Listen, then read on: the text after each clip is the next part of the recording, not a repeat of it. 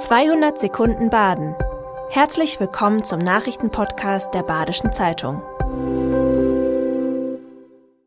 Die Nachrichten am Dienstag, den 31. Oktober.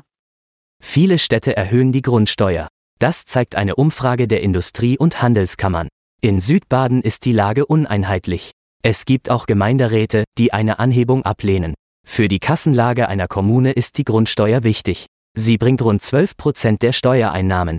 Viele Gemeinden waren von der kommunalen Finanzaufsicht aufgefordert worden, ihre Deckungslücken durch Mehreinnahmen zu schließen. Außerdem bereiteten sich die Gemeinden auf die Grundsteuerreform vor.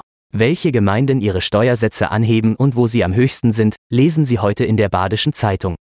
Das Freiburger Rathaus will den kommunalen Vollzugsdienst ausbauen.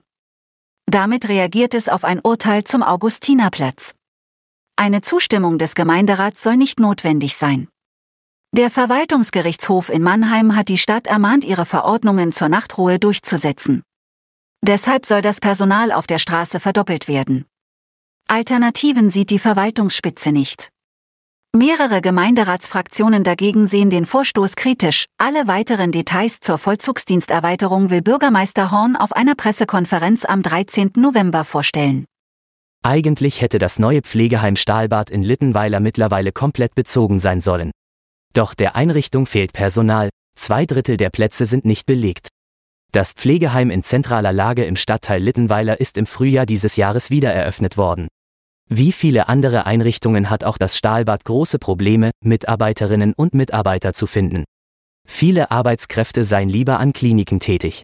Zudem nehme die Belastung für die Mitarbeiter in der stationären Altenpflege immer weiter zu.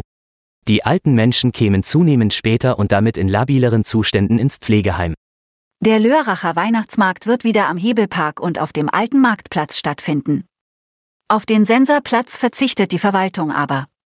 Das Konzept geht auf die Kritik von Vereinen ein. Diese hatten die getrennten Standorte aber auch die schlechte Zugänglichkeit zu Hütten am Hebelpark bemängelt. Die sollen diesmal anders aufgestellt werden. So können Passanten direkter auf den Weihnachtsmarkt gelangen. Die Zahl der Anmeldungen dürfte etwas höher sein als im Vorjahr, mit etwa 80 Beschickern wird gerechnet. Trefflich fürchten können sich Besucher des Horrorhauses in Eimeldingen. Zwei Familien verwandeln Garten, Garagen und Terrassen am 31. Oktober in einen schaurigen Ort. Verschiedene Monster sowie Licht- und Soundeffekte sollen den Besuchern Angst einjagen. Mitgebracht haben die Initiatoren den Trend zum XXL-Format aus den USA.